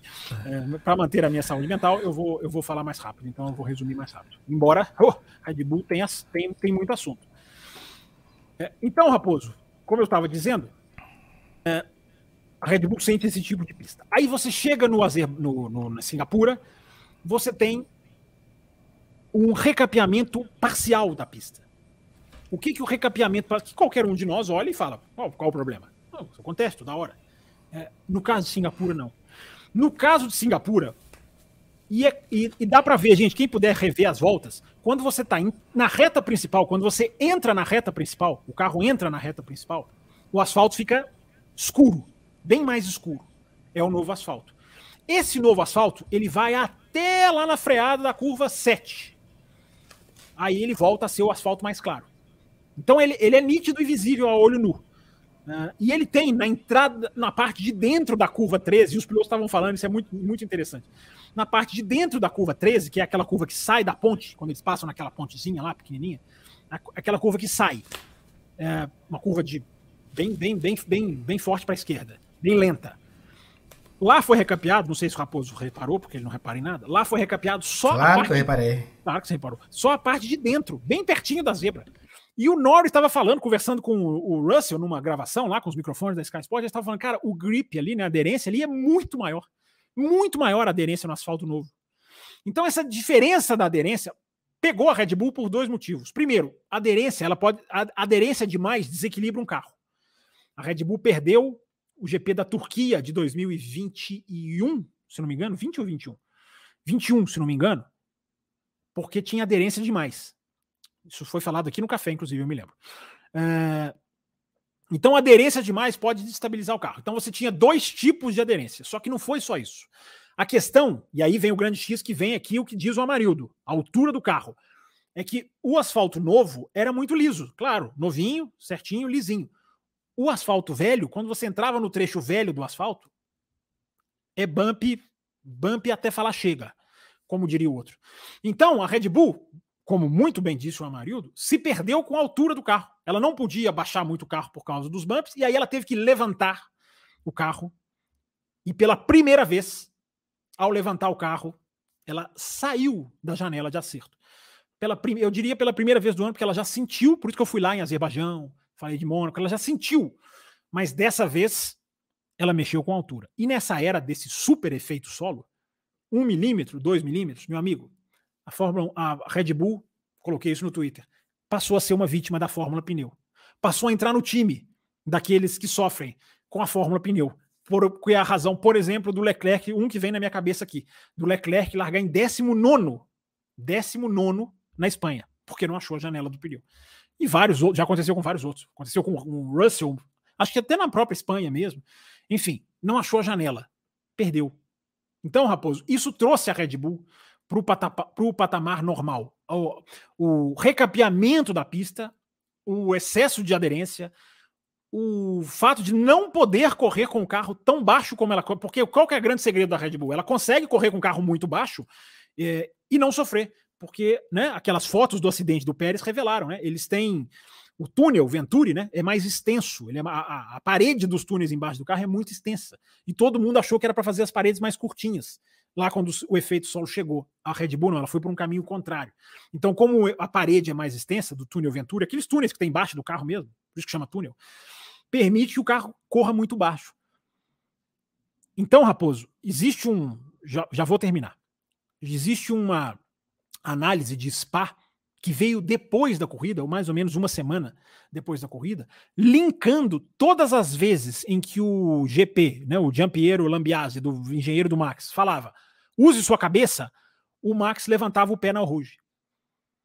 E aí os caras foram analisar e viram que a, a, a Red Bull levantava, era o único carro que levantava o pé na Rouge. Verstappen e Pérez. E até associaram esse use your head do, do engenheiro, parecia que eles estavam lá brigando, a, atenção, lembre-se de levantar o pé. Por quê? Porque a Red Bull, muito baixa, esse era, era o carro mais sensível ao Rouge. E aí a gente liga com Singapura. Muito baixo é o carro mais sensível aos bumps. E aí, Raposo, você tá, tá desenhado aí a questão da, da Red Bull. E aí, gente, mexeram com suspensão no final de semana, só que aí mexer em altura do carro, cara, você tá jogando de cabeça para baixo todo o seu acerto.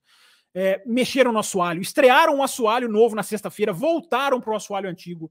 É, o Ted Kravitz da Sky Sports relata lá a, a, maquininha do dentista. Sempre que ele fala maquininha do dentista, ele, ele, ele quer dizer que o barulho é pelo barulho, né?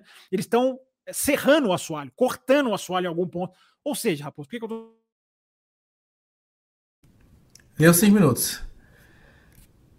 Então vamos esperar ele voltar para a gente começar novamente os 5 minutos. Se voltar para a tela, eu volto. Eu não sei o que está acontecendo, gente. Eu só clico assim, volta para a tela. Não sei, eu estou saindo da tela. Você está me tirando, né, rapaz? Você está me tirando. Sim, Raposo. Tá aí, tá bem colocado. A gente vamos. Tem, tem pergunta da Red Bull? Se tiver, a gente vai desenhando aqui. Bruno, eu tô confiando que o Bruno mandou um pix, hein, Fábio Campos? Apesar aqui. de. Agora tá na tela, mandou. Pode, Se não mandou, vai mandar. Confiamos nele, confiamos nele. O que eu tô, eu tô precisando atualizar o meu sisteminha aqui. Vamos lá. Mesmo com um acerto a quem, Verstappen foi o único aí que realizou diversas ultrapassagens de fato sem ser DRS.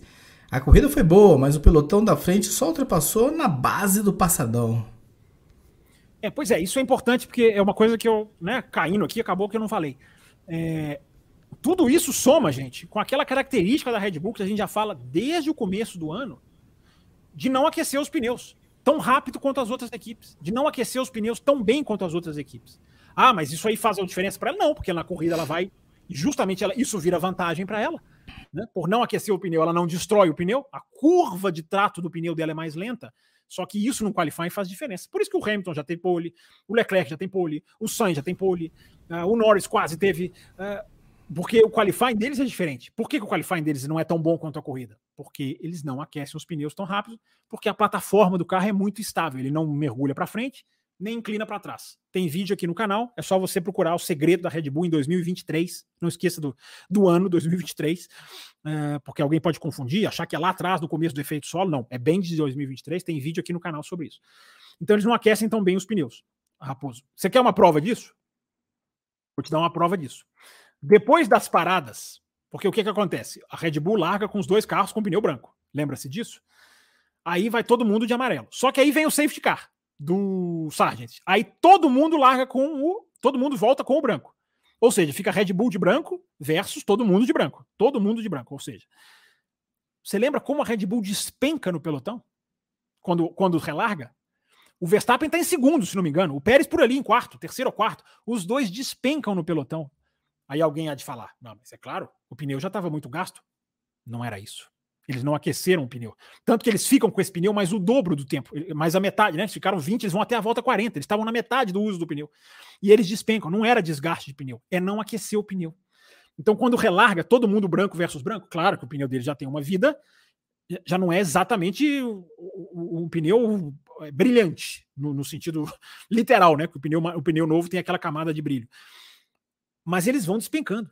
Eles vão despencando. É porque não aquecem. Porque o safety car faz o quê? Joga a temperatura do pneu dos caras lá embaixo.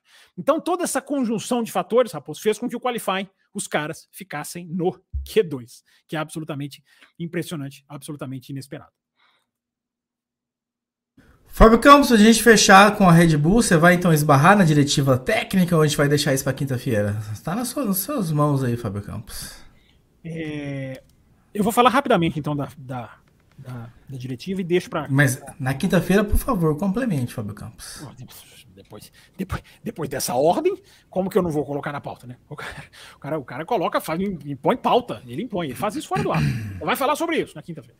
É, até agora eu estou tentando atualizar o Pix aqui, mas já estou conseguindo, tá, Raposo? É, a diretiva técnica é o seguinte: o importante da diretiva técnica é que não é só sobre asa. Nós falamos muito, eu foquei na asa aqui na quinta-feira, mas não é só sobre asa. É sobre, atenção, o que, que eu falei na abertura? O que, que eu mostrei na abertura? extremidade do assoalho. Aqui, ó, nesse ângulo aqui dá para ver melhor. Extremidade do assoalho é exatamente esse ponto aqui do carro. Ó. Extremidade aqui. Pode ser aqui, que a, a, a, frente também é uma extremidade, e atrás não é, porque aí atrás aqui já é difusor. É, mas a diretiva técnica, ela inviabiliza uma flexão excessiva também aqui, ó. Lembra na quinta-feira? Quem assistiu na quinta-feira aí? Quem assistiu na quinta-feira, levanta a mão.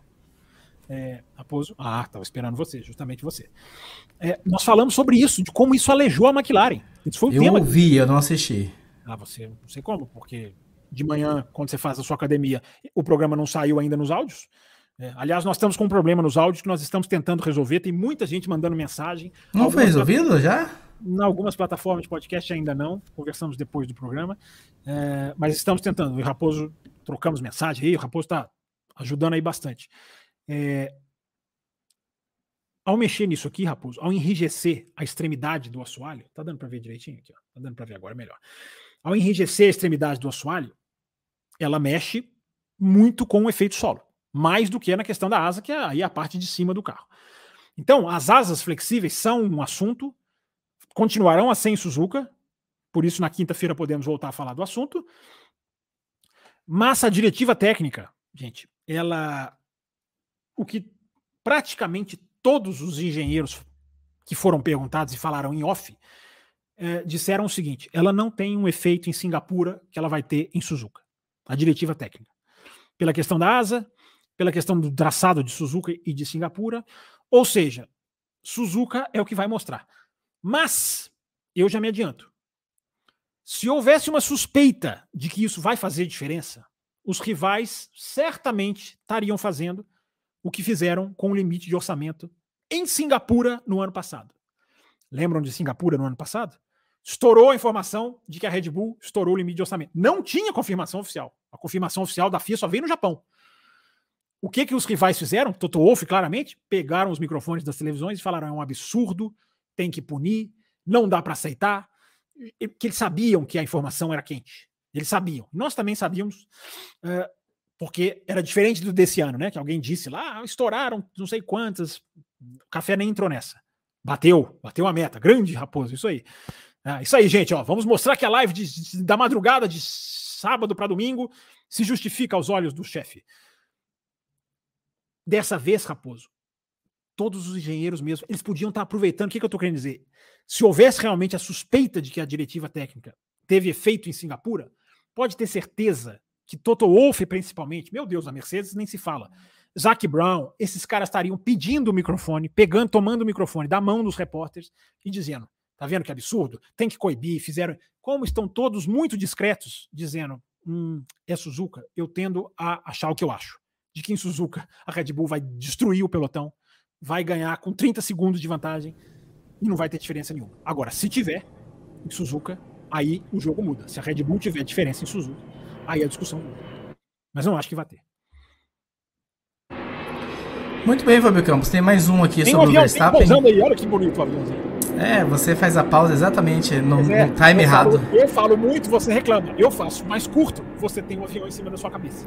No time errado. Antônio Júnior, cheguei agora e posso estar repetindo o tema, mas e sobre a não punição do Max em mais de um BO? Acho que principalmente na classificação, né? Que ele, tá é, ele foi investigado em três coisas, né? Na classificação, né? Ele foi investigado por bloquear o Tsunoda, por parar nos boxes, né? Na saída dos boxes ali, ficar um tempo parado. E ele foi investigado por um. Por, por uns 80 carros que pararam no final da. Né? no finalzinho da volta ali. Nem sei por que foi personalizado nele, né? Tinha 80 carros parados ali. Então, essa absolvição dele eu, eu, eu, eu entendo. A, a absolvição dele no box, na parada no box, né, tem uma. Só para quem não viu, gente, ele parou na linha do box, assim, na saída do box ele ficou ali parado. Essa absolvição, a FIA justifica que dava para os outros carros passarem, havia espaço para os outros carros passarem por fora, então não quiseram punir. Eu também não tenho que questionar. Agora, a pergunta do ouvinte procede muito na questão do Tsunoda. A questão do Tsunoda não tem, não tem, ali não tem como não punir, porque ele atrapalha o Tsunoda no meio do traçado, no meio da pista. É, não puniram o Leclerc, por exemplo, no túnel de Monza, ok, ali é mais assintoso, ali era mais rápido. Mas não existe, a regra não é relativa a mais rápido ou mais lento. A regra é atrapalhou, tem que ser punido. Agora, pergunta quantos dos comissários de, Mon de Mônaco que puniram estavam em Singapura? Quantos se repetiram? Sabe quantos? Zero. Outros comissários, outros critérios e uma punição absolutamente. Uma não punição que eu discordo. Acho que ele deveria tomar três posições ali. Muito bem, Fábio Campos. A partir de agora, então, para deixar a barra. Aqui, eu tenho aqui para você Pix de Maria Esther, 2, Antônio Júnior e João Carlos Oliveira. Da Camila a gente já leu. E para deixar a barra agora bem louca, não sei se nesse final dá, a gente vai passar agora para os superchats e Pix que estão aqui na, no aguardo da resposta já que nós já estamos com uma hora e 24 minutos, né? Com a meta batida, nós já. Tempo. Você tá reclamando de mim, mas também do tempo. Não, mas nós temos um, 10 superchats e pix para você responder, ah, 11, que acabou de chegar mais um. Então, se a gente não partir para isso, a gente vai bater em duas horas aqui. A primeira que eu vou trazer aqui do nosso querido Amarildo, mais uma dele, né? DRS, adaptado para favorecer ultrapassagens, corta para inteligentemente usado para evitá-las. Será que nunca será discutido? É aquilo que eu falei, né, o Amarildo? A, a, a situação de Singapura é que usa, é, é, permite esse uso inteligente. Pode acontecer em uma pista ou outra, não é uma coisa que vai virar, vai virar, vai virar comum. Então, é, mas sim, você propõe discussão e eu, eu, eu gosto dessa ideia. Vamos ser, vamos ser discutido. É mais um final de semana em que o DRS, é, é, o que menos DRS, não atrapalha uma prova boa. Mais uma, em Monza foi diferente, né? Foi, a, foi a, o grau de abertura proporcionou na exatidão o que precisava proporcionar. Em Singapura, não. Não tinha naquela reta. Tem um momento que é crucial para a corrida, Raposo, que o Norris, o Russell já está em cima do Norris, ele coloca de lado na reta nova, digamos assim, né? Depois da 14, ele chega a colocar de lado e o Norris não. Se o Russell passa o Norris ali, a história da corrida era outra. Que aí ele ia chegar no, no, no, no Sainz sem, o Sainz sem DRS. Aquele momento ali eu falei, Norris perdeu a corrida. Aquele momento eu falei, cara, perdeu. Se ele, se ele passa ali, ele ia com tudo. Então, não tinha o DRS, ou seja, não tinha o DRS, deu a chance de defesa, deu a chance da ultrapassagem, mas deu a chance do braço fazer valer. Então, mais uma prova, por linhas diferentes, mais uma vez, DRS mostra. Ah, aquela turma do precisa do DRS. Cadê esse pessoal agora, hein? O que será que esse pessoal acha? Continua, Raposo. Para ajudar, ajudar você na segmentação, mais uma de DRS da Esther dos Santos. Gostaria que vocês falassem sobre a ação do DRS na prova. Foram feitas ultrapassagens com e sem ele. E qual a ultrapassagem mais bonita, Fábio Campos? Eu acho que a briga muito bonita foi a do Pérez com uma, uma Alpine, eu acho que é o Ocon, e o Alonso. Ali foi o momento mais bonito, porque eles vão colocando, um entra por dentro, o Alonso tá brigando com o Pérez, aí o Ocon se aproveita, ele coloca de lado, aí ele passa o Alonso, ele vai discutir com o Pérez. É, esse momento ali é muito legal. Muito, ali foi muito bacana mesmo. E não tinha zona de DRS, foi, foi naquelas curvas de 90 graus ali, 7, 8 e 9, foi ali. Tudo curva, tudo curva em L. Então, eu acho que foi o momento mais legal. Não sei se você tem algum outro, rapaz. Eu tô esquecendo, você que não repara em nada. Aí, aí eu já não, como eu não reparei nada, eu vou, eu vou voltar com você. Ele sai pela tangente, ele sai pela tangente. Muito bem, muito bem. Trazendo o próximo superchat da fila. Carlos Eduardo Ferreira, boa noite, Carlos. amigos. Aí o grande Carlos. Deixando minha contribuição, Fábio, vi muita gente dizendo que o Ricardo está sob pressão, mas o Laos, apesar de estar indo muito bem, na minha opinião, não fez nada que possamos dizer que o Ricardo não faria. Concordam? Cara, o Lawson é tópico, hein? O Lawson é tópico, hein? Daqui a então... pouco tem bloco extra. Daqui a pouco tem bloco, extra, hein? Pra quem. Aqui, ó. Tá aqui embaixo da tela, aqui, ó. Caputino extra forte. João Carlos Novaes, já dá para dizer que o Laos é uma ameaça real, Ricardo? É tópico, mas tem dois superchats para o senhor responder, Fábio Campos. O João Carlos, já dá para dizer que o Lawson é uma ameaça ao Pérez. Se você se você analisar, você resultadista agora, de que nenhum. Ah, legal, Isabela fazendo aqui também homenagem com o Superchat. Obrigadíssimo, Isabela. É, como as nossas ouvintes mulheres são legais, né? Elas, elas, elas, elas ajudam a gente, mesmo apoiadoras, estão sempre aqui ajudando. E os homens também, mas ressaltando as mulheres, que merecem mais. Ora bola. Se você pensar que o Lawson pontuou em Singapura e nenhum estreante jamais pontuou em Singapura, nenhum estreante do ano, que eu digo, nenhum piloto está fazendo o primeiro ano jamais pontuou em Singapura. Tudo bem que o, o, Piastri também vem junto na quebra, né? Ele quebra o recorde junto com o Lawson, mas o Piastri tem mais condição, apesar de que o Piastri correu sem atualização. A McLaren atualizou só o Norris nesse, final de semana. Mais uma vez aquilo. E a McLaren atualizou nove coisas no carro. Halo, assoalho, extremidade do assoalho, asa traseira, eu nem vou lembrar de cabeça. Mas só das nove, várias só no carro do Norris, algumas poucas no carro do Piastri. Então a recuperação do Piastri é notável também, porque ficou no Q1 por causa da batida do Stroll e se recupera, chega em sétimo.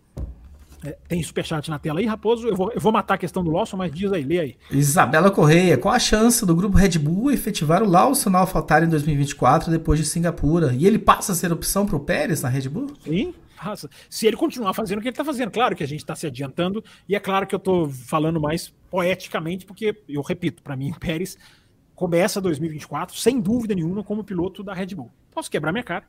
Red Bull quebra a nossa cara muitas vezes, né? quebrou esse final de semana. Mas é, para mim, a batalha é Ricardo versus Tsunoda. Para mim, já é assim: esse cara tá. Não tem como tirar esse cara. É, dá até para tirar ele agora, durante esse ano, para ele voltar a ganhar o título da Super Fórmula japonesa, onde falta uma corrida em Suzuka. Uh, se não me engano, é em Suzuka. Uh, aliás, né, ele vai correr em Suzuka, uma pista que já, já passou a Fórmula, Super Fórmula já passou nessa pista. Ele conhece Singapura, nem, nem, nem sonho. É, aliás, tinha no videogame, né? Tem uma história legal de um videogame, né? Que ele jogava muito Singapura no videogame. E o pai dele todo ano falava: Eu vou te levar para Singapura. E ele, menininho ainda, vou te levar para Singapura, vou te levar. E nunca levou. E aí, esse ano, ele ligou pro pai dele e falou: Pai, eu vou te levar para Singapura. E aí, eles realizaram essa brincadeira de família. É, mas para mim é isso. Para mim, é, ele pode até sair, volta o Ricardo, e o tirateima é de Ricardo versus Tsunoda. Antes era para ver quem ia pegar o lugar do pé. Não, é para ver quem fica.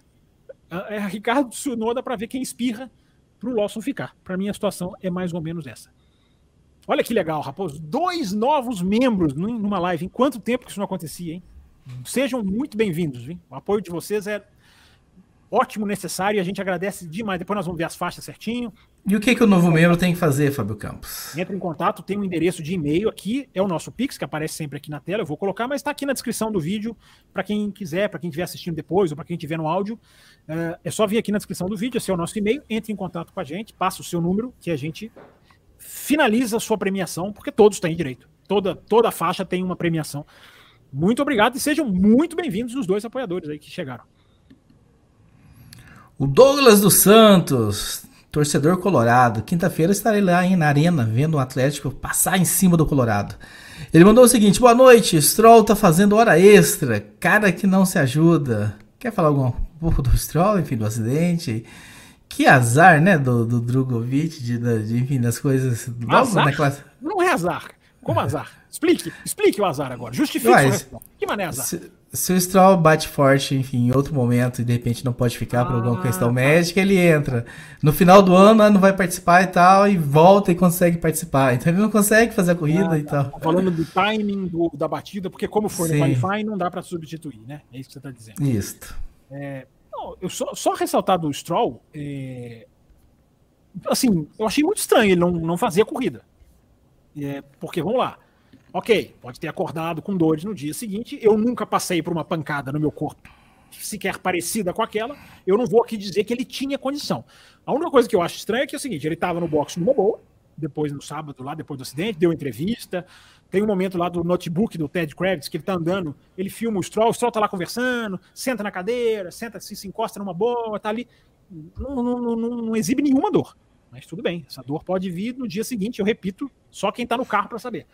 É, mas o que é muito estranho, o, o, o, o Raposo, é que a Aston Martin solta um comunicado dizendo que não vai correr, porque acordou sentindo dores, porque o carro, o trabalho no carro era muito exaustivo para a equipe remontar o carro. Mas os jornalistas dizem que o carro estava pronto no domingo de manhã. O carro já estava pronto, estava remontado. Tudo bem, falta ali um alinhamento, uma coisa ali, daquilo que dá tempo de fazer. Né? É... E o Stroll nem aparece no domingo. Nem vai na pista no domingo. O que muita gente até, até se pergunta, né? Poxa, não vai lá agradecer os mecânicos? Pô, gente, vocês refizeram o carro aí, não vou correr. É, talvez por uma questão econômica, né? Muito provavelmente, né? Não gastar mais, é, não tirar mais do limite de orçamento. Mas o cara nem foi para a pista, rapaz. Nem foi para a pista. Nem apareceu lá no domingo. O Ricardo estava lá, mesmo com a mão quebrada, sentado. E olha que o Ricardo está se tratando na Europa. Ele pega o avião, vai para Singapura e está lá junto com a equipe. Aí alguém há de, se há de dizer: Ué, Fábio, mas o Ricardo precisa do emprego. Por isso que ele está lá. É, é exatamente esse o ponto. Esse é o ponto. Esther dos Santos, na opinião de vocês, qual era a melhor alternativa da Mercedes para vencer a prova?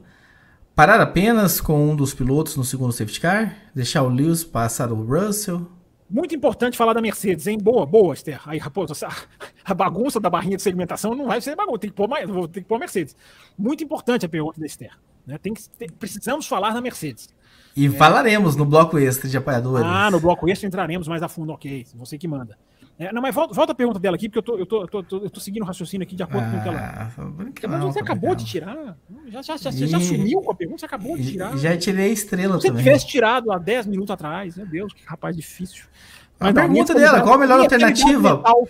qual, a melhor, qual a melhor alternativa? Parar só um dos dois pilotos, deixar o Hamilton. É que eu presto atenção na pergunta, não preciso voltar. Porque eu tava raciocinando junto aqui com o raciocínio dela.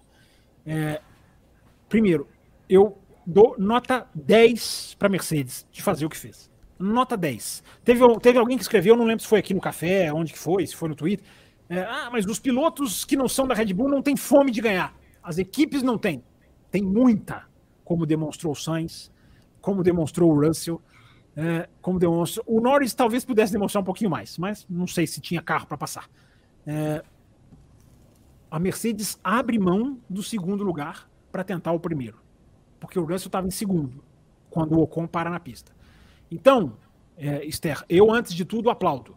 Manter o Hamilton não ia mudar absolutamente nada. Ou o Russell parar só um não ia mudar absolutamente nada, porque ficar ali parado no trenzinho não ia resolver. Então é muito melhor para com os dois. E os dois vêm. Os dois vêm com muito mais chance. Eu posso conseguir primeiro e segundo. Não era impossível. Não era impossível dobradinha da Mercedes. Não era. Os caras terminaram voando a corrida. Vieram voando, tirando tempo. Então, Agora eu esqueci a segunda pergunta dela, Raposo. Mas então. É... Deixar o Hamilton passar o Russell? Ah, isso jamais. Não, isso jamais. Isso jamais, porque aí, Esther, é corrida de carro. Aí é jogo de equipe. Ah, eu, eu vi jornalistas escrevendo sobre isso. Não, porque o Hamilton era mais rápido, porque o Delta, porque ele. Gente, aí a gente começa a entrar na, na, na, na manipulação do bolo. Deixa os let them race. Vou dar uma, uma, uma hashtag que eu tenho certeza que a Esther abraça também. É, Aí não. Ah, o Hamilton era mais rápido? Cara, o Russell deu um show o final de semana inteiro. Você vai virar pro Russell e falar pro Russell, Russell, dá passagem aí, cara. É, eu acho que eu, eu acho que a gente está começando, pode ser uma ilusão da minha parte, mas a gente está começando a ter um pouquinho de bom senso antes de ter ordem de equipe. É bem possível que a Ferrari tenha largado com ordem de equipe. Eu repito, é uma discussão para a gente ter na quinta. Essa vai ser na quinta, Raposo, fica tranquilo. É... Isso. É...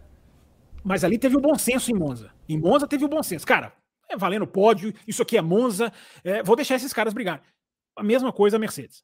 Repito, posso estar sendo absolutamente lúdico e ingênuo, mas um pouquinho de bom senso tem que ter.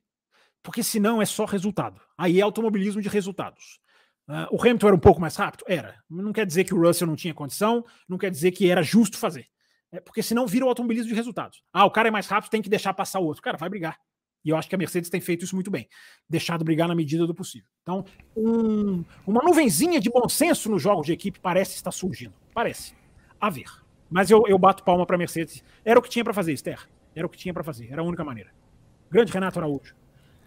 Triste pelo Russell, mas o ocorrido mostra como Hamilton e Verstappen ainda são um, dois níveis acima Uhum. Do jeito como o Hamilton colou no Russell e chegou com mais performance no fim, acho que ele pelo menos pegava o P2. É, não dá para saber, nunca vamos, nós nunca vamos saber, né, Renato? Mas é, é um raciocínio, é um raciocínio. É, o que eu tiro dessa sua mensagem, que é muito, é muito interessante, é de que é um aprendizado para o Russell. É um aprendizado para o Russell. Isso aí é para o cara aprender mesmo. O cara chega assim. O Russell, a primeira entrevista do que o Russell deu foi para Sky Sports. Porque eles entram naquele cercadinho lá, né, Raposo? E aí, às vezes, um, um repórter está livre, eles vão, não existe uma ordem lá dentro certinha. Mas aconteceu dele vir primeiro. Nem a imprensa escrita tinha pego, a imprensa escrita pega só meia hora, uma hora depois, os caras ficam lá todos espremidinhos também. É, mas primeiro são as televisões. A primeira televisão que o Russell foi falar é a Sky da Inglaterra. é, a lágrima só não desceu, porque assim, por causa da gravidade em Singapura deve ser um pouco menor. É, porque estava é, claramente chorando. Claramente, sim, não tinha nem voz para falar. É, faz parte do aprendizado. Piloto bate. Né? Ah, quando é o Leclerc, esse cara é um despreparado. Esse cara. Não, faz parte do aprendizado. O Russell jogou fora uma vez em, em Imola um, um, um, uma pontuação alta para Williams, porque ele bateu em Imola em 2020. Uh, agora bate de novo. Faz parte. Ele não é um piloto pior por causa disso. Mas na cabeça das pessoas o Leclerc é. Na minha não é. É uma coisa para trabalhar. É uma coisa para melhorar. É isso. Mas o, o, Russell, assim como o Sainz, o Russell volta das férias bem mais rápido do que o seu companheiro de equipe. Isso é para se falar. Quem sabe na quinta. A e V Soluciones. Soluciones. Ferrari pagará a multa a Audi el 2026 por Sainz. o, o AIV Soluciones, buenas, buenas noches para você. É, você está presumindo que existe um contrato do Sainz com a Audi? E, e, esse, e esse valor aqui é um CLP? Ele mandou mil CLPs? Cara, tomara que CLP valha sei lá quantos mil reais, porque é mil, é mil. Aí na hora que vê é um centavo de, dólar. Mas enfim, brincadeira da parte. O valor a gente, a gente tá brincando. Obrigado, AIV Soluções, pela sua pergunta, mas respondendo, continuando a resposta, o Raposo me interrompeu, depois reclama. É, você tá presumindo que ele já tem um contrato com a Audi. Eu não tenho essa informação. Se ele já tiver, não tem mais como segurar. Mas não tem, não tem. Tá negociando com a Ferrari ainda. Se tivesse, a gente já teria pelo menos alguns alguns resquícios de que o Sainz estaria fora. A gente já veria a Ferrari se movimentando, jornalistas já captariam. É, não tem contrato com a Audi ainda não, cara.